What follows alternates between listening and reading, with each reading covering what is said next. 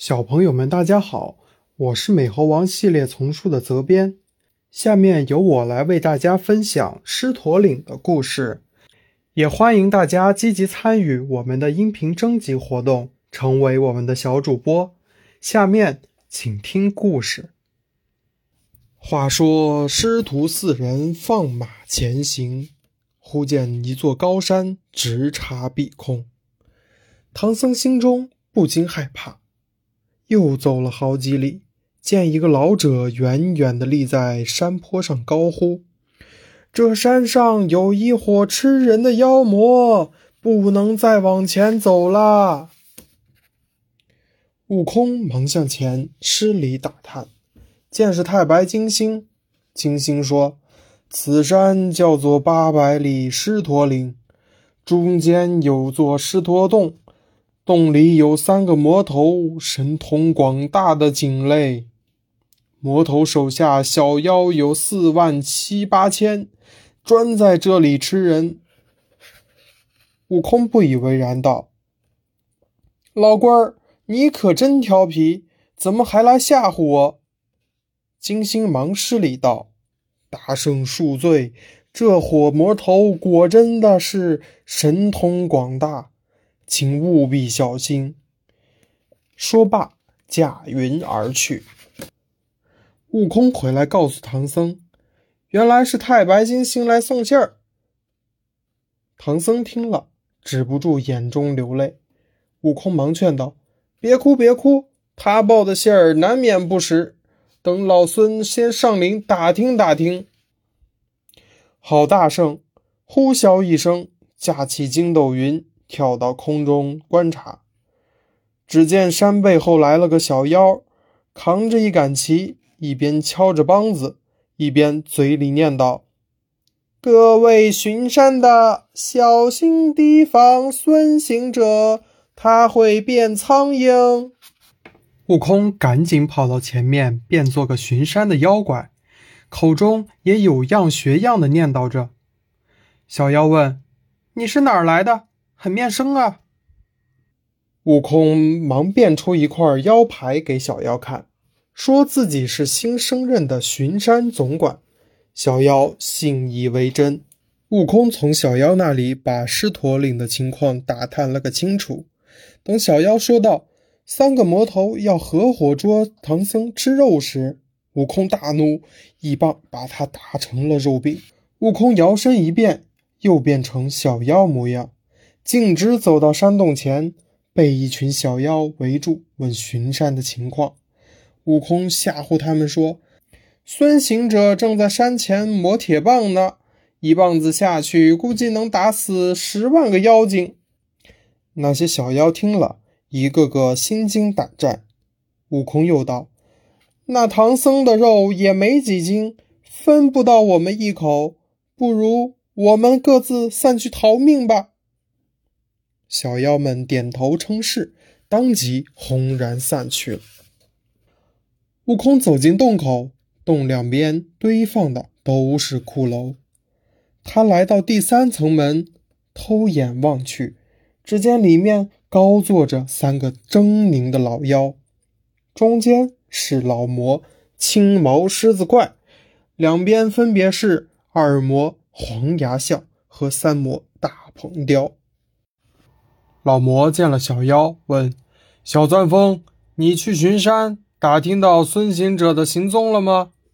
假小妖就把悟空吹嘘了一通，吓得老魔忙命关紧洞门，说：“千万不能放进一只苍蝇，有苍蝇就是孙行者变的。”悟空暗笑，伸手从脑后拔了一根毫毛，变出一只苍蝇飞过去，直接撞在了老魔的脸上。老魔吓得着了慌，兄弟们，那猴子进门来了！悟空忍不住扑哧一声笑了出来，现了本相。大鹏雕一把将他扯住，道：“哥哥，险些儿被他骗了。这个小妖不是小钻风，而是孙行者。”三个魔头一起把悟空扳倒，牢牢捆住。大鹏雕说：“大哥。”这猴子太机灵，会逃遁之法，小心他跑了。最好把它装进咱们的瓶子里。狮子怪听了，命小妖们抬出了一个阴阳二气宝瓶，揭开盖儿，嗖的一声，把孙悟空吸入里面。悟空蹲在瓶子里，一开始倒也凉快，突然满瓶都是火焰，又有三条火龙出来，把它上下盘绕起来。悟空把身子长大缩小，却不见瓶子也跟着长大缩小。顿时有些惊慌，悟空突然想起观音菩萨曾赐给他三根救命毫毛，便忍着痛拔了下来，把毫毛变作金刚钻，在瓶底钻出一个眼孔，然后自己变成了一只小虫飞了出去。狮子怪问：“三弟，孙行者化为脓血了吗？”大鹏雕笑道：“他还能活到现在？”狮子怪揭开盖子一看。失声叫道：“那猴子跑了！”忙下令捉拿。悟空哪等他捉拿，现了本相，飞身跳出洞外。悟空回到唐僧身边，把前面的经历陈述了一番。常言道：“单丝不成线，孤掌难鸣。”且留沙师弟保护师傅，让八戒跟我去打妖怪，壮壮胆气。那呆子有些惊慌。一再求悟空别捉弄自己。八戒跟着悟空来到山洞前叫战，狮子怪心惊胆战，可问了一圈，手下人谁也不敢出门应战，无奈只好自己穿戴披挂走出门来，要和悟空一对一单挑。狮子怪说要先砍悟空，若悟空经受得住，就放唐僧西去。悟空一口答应，狮子怪举刀就砍，把孙大圣劈成两半。大圣就地打了个滚儿，变作两个身子。狮子怪大惊，悟空把身子合二为一，道：“你也让我打一棍试试。”说着，抡起铁棒劈头就打。狮子怪忙举刀架住，拼死抵抗。他两个从洞前。一直杀到半空里，那老魔与悟空打斗了二十余回合，不分输赢。八戒在底下按捺不住，朝着老魔劈脸就是一钉耙。老魔慌了，丢了刀，回头就跑。悟空和八戒连忙追上。狮子怪见他们追近了，迎风一晃，现了本相，张开大口就要来吞八戒。八戒害怕。一头扎进了草丛里躲起来，身后的悟空赶到，直接迎了上去，被狮子怪一口吞进了肚子里。狮子怪自以为得胜，径直回了山洞，向黄牙象和大鹏雕吹嘘：“那猴子被我一口吞进了腹中。”大鹏雕大惊：“大哥，我忘了提醒你，孙行者不能吃。”狮子怪忙命小妖冲了半盆盐汤，一饮而尽，要把悟空呕吐出来。不想悟空在他肚里生了根，动也不动。狮子怪直吐得头晕眼花，黄疸都破了，喘息着叫道：“孙行者，你还不出来？”悟空说要在老魔肚子里支锅煮杂碎吃。把三个魔头吓坏了，老魔忙又灌下两壶药酒，想把悟空醉死。悟空则干脆把酒接住，都吃了，然后在老魔肚里撒起酒疯来。老魔疼痛难忍，一再求饶。悟空要他先张开口。大鹏雕悄悄对老魔说：“等他出来，猛地往下一咬。”悟空听见了，故意先把金箍棒伸出，老魔一口咬下，只听“嚓”的一声，把门牙都蹦碎了。大鹏雕使了个激将法，高叫：“孙行者，本以为你是个大英雄，原来是个躲在别人肚子里的小猴头。”悟空受不得激，让老魔先到宽敞的地方。自己好出去。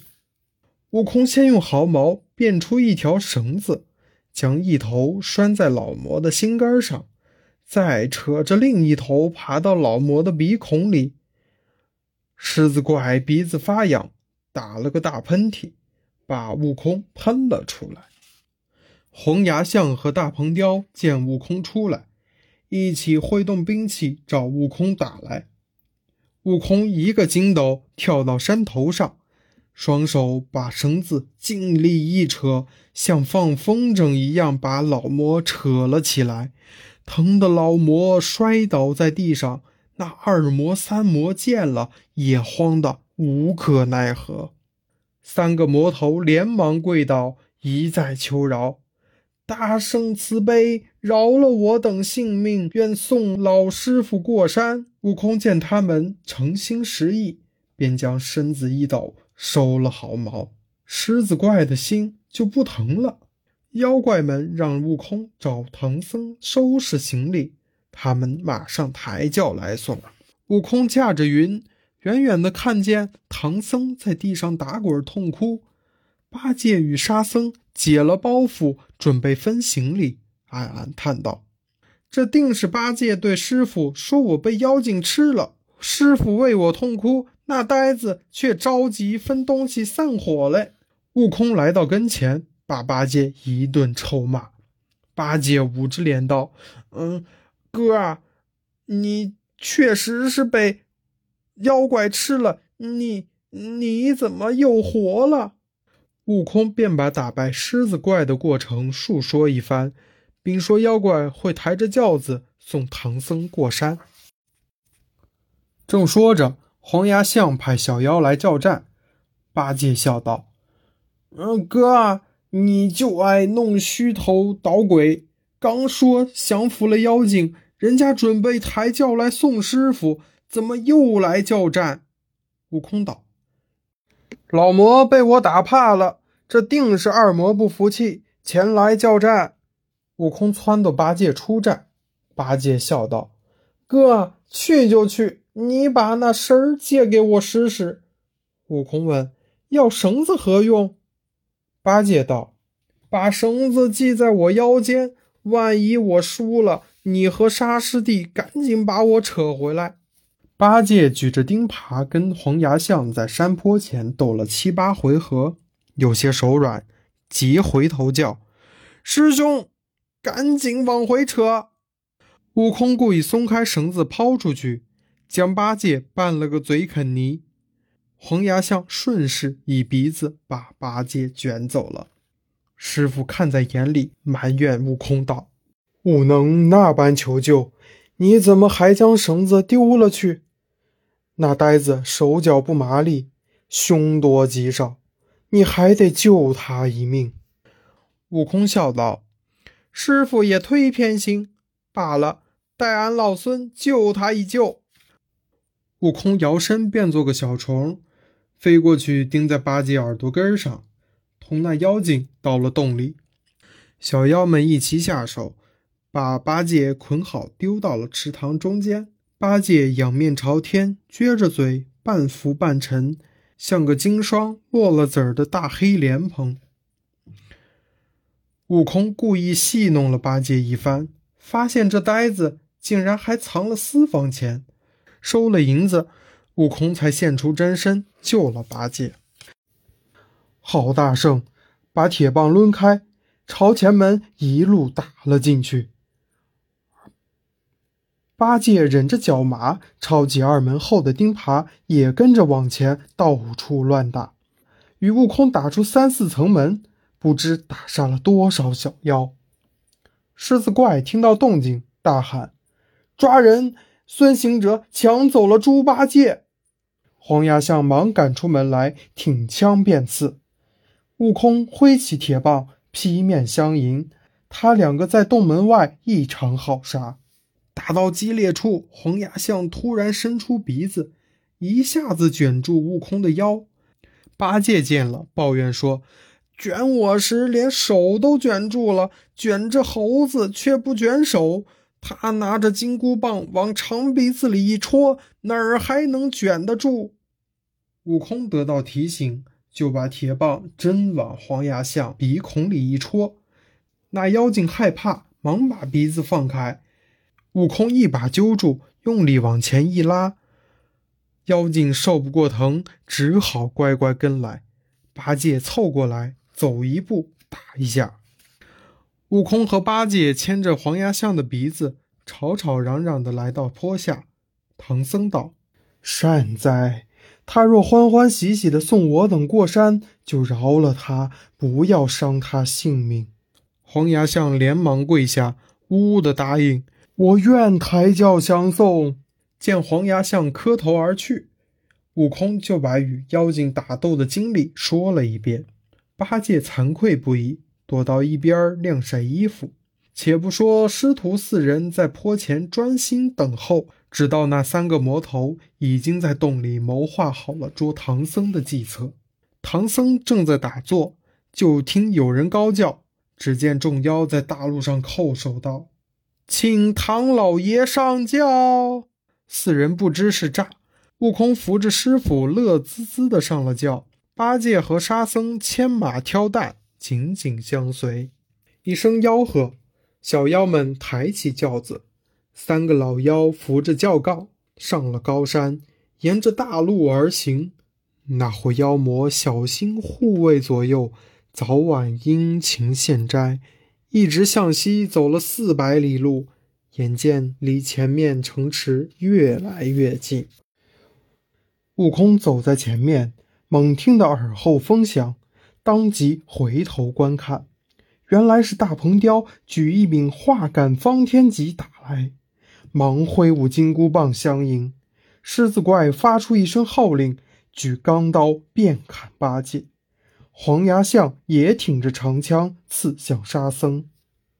这三个魔头与三个和尚三对三，在狮驼城外的山头上死战。要说这狮驼城。原也是有国王和百姓的，可一个个早被魔头们吃了，只剩下一座空城。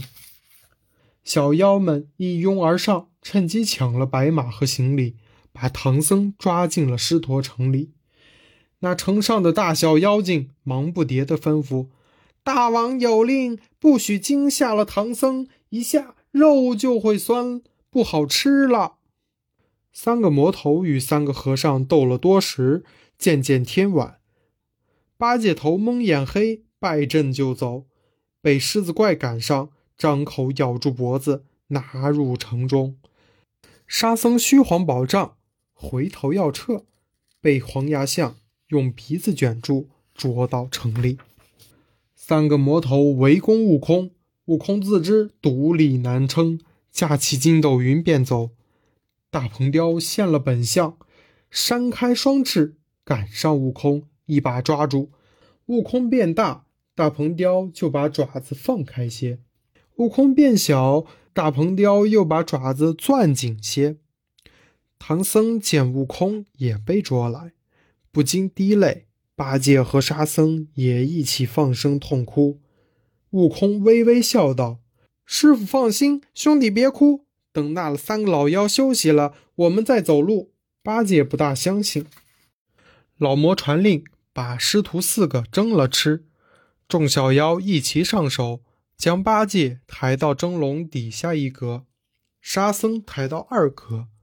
悟空忙变出一个假身，丢在地上，真身跳在半空里，低头看着妖怪，把假悟空和唐僧分别放进三四格。悟空念动咒语，把北海龙王召唤过来，请他保护唐僧，千万别给蒸坏了。龙王吹出一阵冷风，在锅下盘旋维护，锅里的水哪儿还能烧开？待到深夜，悟空从腰里摸出十多个瞌睡虫，撒在小妖们的脸上，瞌睡虫钻进小妖们的鼻孔，小妖一个个打起了哈欠，渐渐打盹儿。最后，腰一伸，都睡倒了。悟空现了真身，揭开笼盖，先救了师傅，又放了沙僧和八戒。悟空护着师傅，八戒和沙僧一旁护持着，一起逃出殿外。悟空又找了白龙马和行李，悄悄牵来。沙僧挑着行李，八戒牵着马，悟空引了路，进奔正阳门，不想门上有锁，锁上还贴了封皮。八戒道：“嗯，咱还是走后门去吧。”来到后门，发现也是门上有锁，防备森严。八戒道：“啊，哥哥，师傅是肉体凡胎，驾不得云。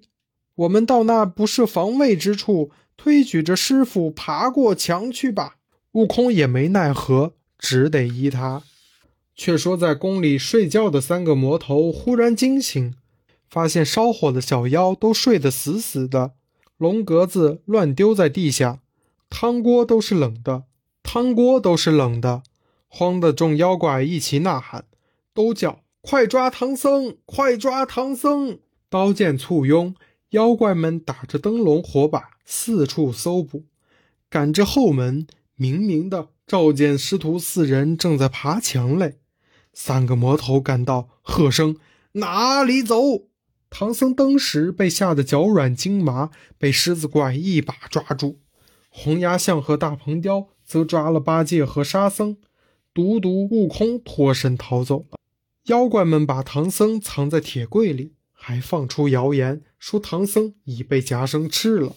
悟空等到天亮。摇身变作一个小妖，走进狮驼城，大街小巷的打探消息，满城里都说唐僧被大王夹生连夜吃了。悟空赶紧回来，只见八戒和沙僧都绑在柱上，忙问：“呆子，你可知师傅在哪里？”八戒道：“嗯，师傅没了，昨夜被妖精夹生吃了。”沙僧也是这般说。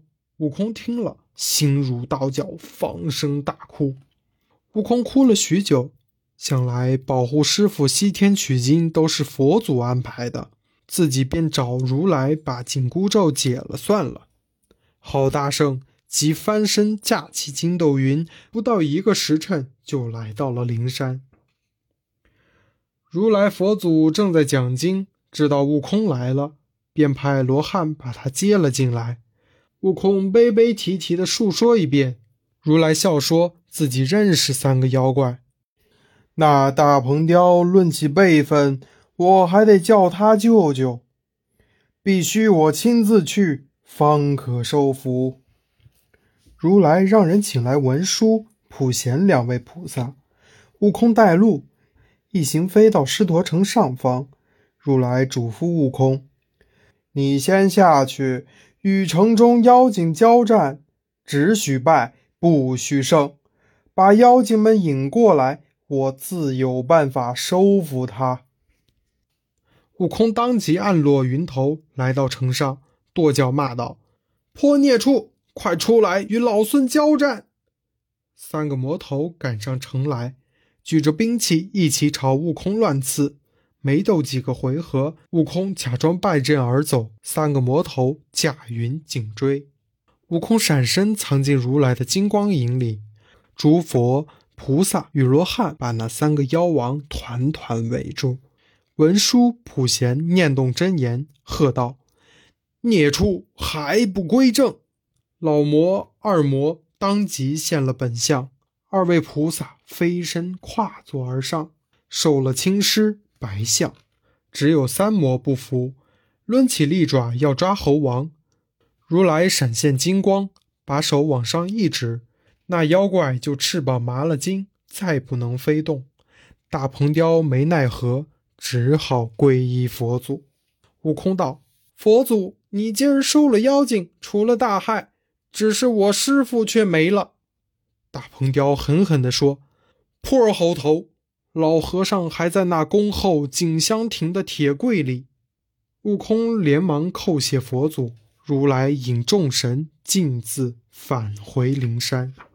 悟空来到城里，小妖们早各自逃生而去。悟空先解救了八戒、沙僧，然后一起找到铁柜，救出了师傅。师徒四人找来了米粮，饱吃一餐，收拾出城，找大路。奔西而去。